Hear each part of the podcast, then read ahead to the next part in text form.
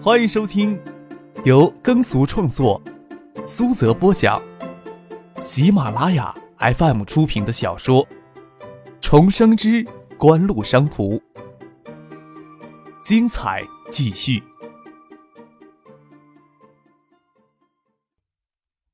第一百零八集，张克想不到请叶剑兵帮助给锦城设局。却意外地拉近了两人的关系，这大概是纨绔子弟相互吸引的作用。已经过了学生宿舍闭门的时间，学府巷清静了一些，但是仍有许多人流连忘返。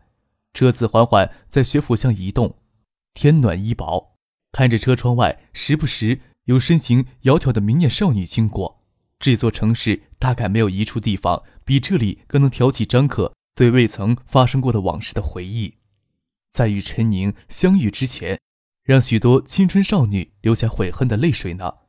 现在都想不起那些面目模糊的面容了。叶剑兵拍了拍傅俊的肩膀，在一家酒吧前停下来。张克手足有些发麻，命运真的是很奇妙的事情。叶剑兵竟然领自己特地来到一九七八来。自然是跟一九八七有着莫名的渊源。张可想起孙静香那张总带着淡淡落寞神情的美脸，不晓得叶剑兵跟他有什么关系。孙静香是这间名为“一九七八”酒吧的主人，也是张克大一期间打工的老板。没想到会提前两年走进这间酒吧，却与两年后毫无二致，仿佛是时间静止的场所。幽暗的灯光。狭窄的长厅里，还有三四桌人在饮着生啤酒。暗铜色的吧台前坐着一名浓妆的女人，张可担保这个女人还超不过二十岁。浓妆与成熟的身形，张可自动将她归到女人一类。孙静香落落的站在吧台里，听着那个女人诉说着什么，对叶剑兵与张可的到来视而不见。叶剑兵坐过去，对孙静香说。张克不是什么狐朋狗友啊。又向张克介绍这个他熟知的女人的名字。孙锦香属于那种算不上极美，但是气质却为极佳的女人，皮肤很白，在幽暗的灯光时犹如卧在夜色里的初雪。张克没有想到她会是叶剑兵在外面的女人。孙静香看了张克一眼，拿了三只酒杯摆到张克他们面前，也不问张克喝什么。径直拿了一瓶一二年的芝华士替他们倒上。一九七八里可不经营这种高档酒，大概是特意给叶剑兵准备的。没有品牌，再高档的酒，只是一瓶变了味道的水。当芝华士渐渐进入国人的生活，芝华士俨然成为身份的象征。This is Chivas life。张克对于芝华士这句经典广告词记忆犹新。还有比利时梦幻乐队一九九八年的那曲《When You No More Made》，描绘的那仿佛冰冷安静的大海一样的芝华士。只是国内真正纯化十二年时间的芝华士，犹如硕中藏金，少得可怜。只是张克品不来洋酒，却不晓得在蛇形回旋的酒液是不是真的十二年份的芝华士。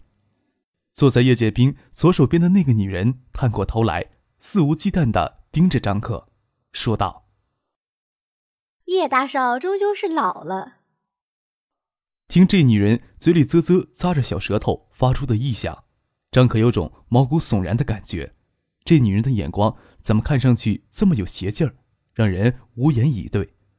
没等张克有什么反应，那女人就将叶剑兵挤到一边，挤到张克的身边。“我叫孙静萌，哥哥叫什么名字？”感情他刚刚没在意听叶剑兵跟孙静香在说什么。这女人与孙静香的脸型很像。张克两年后知道孙静香在国外留学有个妹妹，一直没有见过，却不知道是这般模样，浓妆掩面，香水味迷离撩心。看她身子移过来，吊带低胸装里露出迷人的白乳，几乎要压着自己的手臂。玫红色的迷你裙看似无意的又翻上一块露出大姐雪白如意的纤腿肌，双腿交叠而坐，是那种最诱惑的坐姿。张克犹豫着是不是要跟父亲换个位置，这年头在学府巷厮混，有钓女色的，也不乏钓男色的女主，社会真是丰富多彩。换成当初刚读大学时的张克，倒是很享受这样的待遇。这时就真有些发怵，疑惑地问着叶剑冰：“这就是传说中的一夜情？”张克此话一脱口，孙艺萌张着嘴就傻在那里。叶剑兵爆笑如雷，他当然不相信张克会纯洁到这种地步，但无疑这是回击孙柠檬最犀利的一句话了，仰面而笑，说道：“呵呵，静萌啊，人家都未成年，你未免也太急色了吧？”孙静香掩唇而笑，时时不忘疑犯，说道：“我也是看走了眼，未成年人不该喝烈酒的。”却没有将张克杯里的芝华士换掉。你骗我！孙静萌定睛看了张克好一会儿，才对叶剑冰说：“哪有未成年能将纪梵希穿出这种味道？”张克哑然而笑。为了今天的发布会，他还认真的整了一套行头，将西服随手丢进车里，穿着纪梵希的长袖衬衫，看上去比叶剑冰还正统。孙静香凝眸看着张克，也微微的摇头。他也想不到有未成年人能将纪梵希穿出刚柔并济、儒雅爽洁的味道来。按照静萌的标准，这样的男人都要规划到极品之类。既然是未成年的少年，还真让人大跌眼镜。不信。叶剑兵仰着笑看着孙静萌，额尔笑着对张克说：“借你身份证一用。”张克乐得由叶剑兵来打发这个女人，掏出皮夹，将身份证丢到吧台上。七八年出生的我。孙柠檬以夸张神情盯着身份证上的张克，那是一年多拍的照片，浑身无一处不流露出少年未脱的稚气。孙继萌接下来说了一句让张克差点栽一跟头的话：“好可爱，姐，你来看，好可爱呀。”张克羞愤地将身份证给抢了回去。遗传父母比较漂亮的基因，加上家庭的因素，少年时的张克外貌未免太柔弱了一些。自己气质发生最大的变化，应该是高中三年，读大学时都羞于将身份证示人，没想到这时候倒忘了这一茬。原来你是一九七八年出生，跟着酒吧倒是很配呢。孙静萌似乎没想着要放过张可。刚读大学时，就看见这家酒吧取名为“一九七八”，竟与自己出生的年份相合，才想着进来打工的。只是一直不知道孙静香给这间酒吧取名为“一九七八”的由来。身子后仰，掠过孙静萌性感撩人的香肩，问叶剑冰：“叶哥，酒吧为什么要取名‘一九七八’呢？”叶剑兵嘿然一笑，孙继萌笑着说。你是怎么知道这酒吧跟他有关？张克大一在这里打工时，虽然没有见到过叶剑兵，但是孙锦香那份守候他人的心思与落寞还是看得出来的。张克却抿着嘴不说话。孙锦香拿了一瓶依云递给张克，对着喝好受一些。将额头的一缕长发撩起来，轻声地说：“一九七八年，我转校与你叶哥同班同学。”得。得，又是陈旧的爱情故事。张可喝着兑水的芝华士，舌尖的感觉柔和了些。进酒吧之前，能想到孙静香是叶剑冰在外面的女人，却没有想到他们会是青梅竹马的恋人。一九七八年，他们还在读小学吧？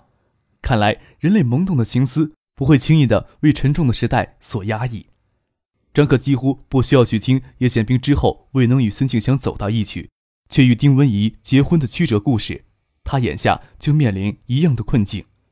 张克向来不相信别人的故事能对自己的困境有所帮助，但是叶剑兵愿意倾心相交，才令他来到这个绝对私人空间里来。张克不能不成情。叶剑兵似乎从不跟孙静香说公司或者叶家的事情，介绍张克时也只是介绍他的名字，只是额外加了一句：“不是狐朋狗友做注脚。”张克之前还担心，以后除了小饮一杯，还有什么理由走进这间酒吧？陈宁会不会在三年后某个昏昏欲睡的下午，依着人生既定的轨迹走进一九七八，睁开他明亮的眼眸，愣生生的说出第一句撩动张克心思的言语：“请问啊，怎么是你？”历史总会在同一条河失几次脚，好像那句话不是这么说的。张克起了心思，到校园里转一转，将杯中兑水的芝华士喝掉，对叶剑兵说：“叶哥今晚是不是要陪我喝酒到天亮呀？”啊！叶剑兵让张克没头脑的一句话搞得莫名其妙。那我先走了啊。您正在收听的是。由喜马拉雅 FM 出品的《重生之官路商途》，看着张克转身走出酒吧，叶剑兵才晓得张克那句话是替他打着掩护，无奈的摇了摇头。哪里像十七岁的小孩子？孙静萌抓起吧台上的手袋，说道：“再不走，宿舍门就要关了。”不是早过了关门的时间。孙静香看着妹妹，根本没听见她的话，也无奈的笑了起来。叶剑兵咂咂嘴，笑着对孙静香说：“你妹妹这次终于要吃苦头了。”张克拉开车门要钻进车里，看着孙静萌从后面追上来，顺路捎我一程。你怎么知道我顺路呢？难道不会正好顺路？孙启萌睁大眼睛，无辜的看着张可。我才十七岁，我不计较。我认为你有二十七岁就行。张可心里涌出些难得的无力感觉，只得请他先上车。坐到车上，问他：“你住哪儿？让我正好顺路送你呀。”果然，让一个女孩子独自走夜路，不是你会做出的事情。还是让你正好顺路的借口打动。张克淡淡的看着后视镜，无奈的朝父亲露出愁容，再一次的问孙静萌：“你住哪儿？”音乐学院女生宿舍，认不认识？虽然大一还在音乐学院女生宿舍过夜，还记得那个女孩有一头很漂亮的长发。张克跟她在一九七八年聊过两个晚上的流行音乐，也只剩下这点记忆了。张克还是虚伪的摇摇头：“不认识。”车子午夜只怕进不了音乐学院的大门吧？不认识没关系，你以后总要到音乐学院觅食，我领你先去认路。觅食？他倒不怕教坏小孩子。张口无力的拍了拍父亲的肩膀，让他沿着学府路往北。学府路的尽头就是音乐学院的正门。比起东海大学，音乐学院很少看到正统的学生，学校在管理方面也严格不起来。车子停在音乐学院的大门前，傅俊还想去警卫室换证。孙庆萌身子探到前排，猛按了几下喇叭，就看见警卫室走出两人，将巨马移开。孙庆萌穿着迷你裙，当他身子探到前身，牵动后裙往上移，张克怀疑身体稍稍靠后一些，就能看到他的内裤了。音乐学院的女生宿舍比东海大学的砖楼要现代气派得多。然后门厅处玻璃大门紧闭。车子停在路边，能清楚的看见缠在门把上的链条锁。张可心想，孙静萌与宿舍管理员的关系或许还不错。你的移动电话是多少？张可记得在孙静萌面前没有拿出手机接过电话，摇了摇头。没有，我没有手机。看着孙静萌从手袋里拿出唇膏管，吓得赶紧让父亲拿出便签纸与笔。有幸知道你的手机号。心想，衬衫上用唇膏写字可不大好洗呀。看着孙继萌下车，他人在路边俯身捡了一样东西，张克这才舒展眉头，对父亲说：“哎呀，头疼，咱们走吧。”却看见孙继萌走上台阶，朝玻璃门丢了样东西，玻璃门哗然的给砸碎。张克与夫君面面相觑，不晓得孙继萌要干什么，却看见管理员从明亮的门厅里跑过来，与孙继萌。隔着那扇还残留的尖锐玻璃碎片，朝他们这边指指点点。张克暗骂了一声：“这妮子行事果然狠辣，为求自己方便进宿舍，就要栽赃他们砸门。”看着管理员气急败坏的看链条锁就要跳出来撒泼，张克只得对父亲说：“快走，快走！”将气急败坏的管理员与在夜色中格外刺耳的国骂抛之脑后，出了音乐学院的大门。张克对父亲说：“在这学校里，别想找到品行端良的女孩子了。时到深夜，除了正门东海大学，其他侧门都禁止车辆通行。从寂静略带坡度的林荫道驶下去，便觉得格外的悠远。本来很想到东海大学里走一走，但是孙继萌一搅和，完全没有兴致。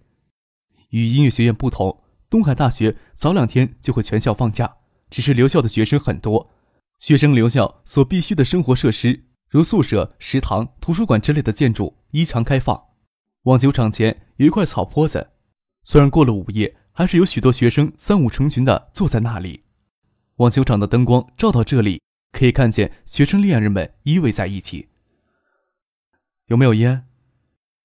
张克问傅俊，从傅俊手里接过烟，又说：“下车抽会儿烟，咱们就走。”下了车，看见草坡子顶上站起三个女孩子，她们冲这边看，一会儿都跑了过来。却是许巍、令小燕、江黛儿他们三人。你们怎么在这儿啊？你怎么过来了？许巍诧异的问。刚刚陪盛鑫叶总在学府巷又喝了一坛酒，过来醒醒酒。总不能说来怀念未曾发生过的往事吧？张克胡乱找了一个借口。你家里让你学着处理公司上的事情，可不是让你学会花天酒地。张克哑然一笑，许巍倒是觉得对自己有一份管束的责任，只是奇怪他们不在青山公寓，却深更半夜在学校里晃荡。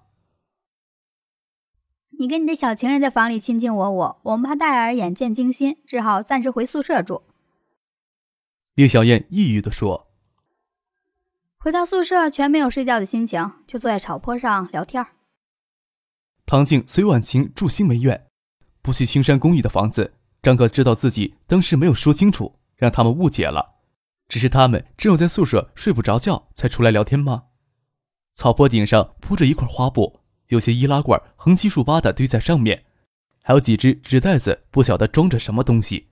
张克狐疑的看着许巍、江黛儿、令小燕三人，脸都红扑扑的，说话还喷出些酒气，笑着说：“你们不会在这里花天酒地吧？徐薇姐还一本正经的说我啊？”得，让你看透了。令小燕咯咯笑起来，抓着江黛儿的肩膀推出身前，兴奋地说：“为了庆祝你的黛儿姐即将成为明日的广告天后，我们决定通宵赏月饮酒。”虽然说女孩子也可以有爽迈之举，但是江黛儿多半是给他们两人逼着请客。江黛儿受欢迎的程度，张克只在发布会现场略有所见。张克抬头看了看。这时候哪有月亮？倒是有几点雨星子溅下来。转眼间雨势就要大起来，草坡上依偎的学生恋人们瞬间牵手四处奔散，另寻地方幽会。张克帮江黛儿他们将吃的包起来，拿到车上，对他们说：“婉晴姐他们晚上住西梅苑，我们回青山公寓继续喝酒吧。”虽然让孙静萌破坏了好兴致，但是发布会获得预料之外的成功。经销商直家的订单总额就超过两千万，的确值得好好庆祝一下，还未曾有时间好好的庆祝一下呢。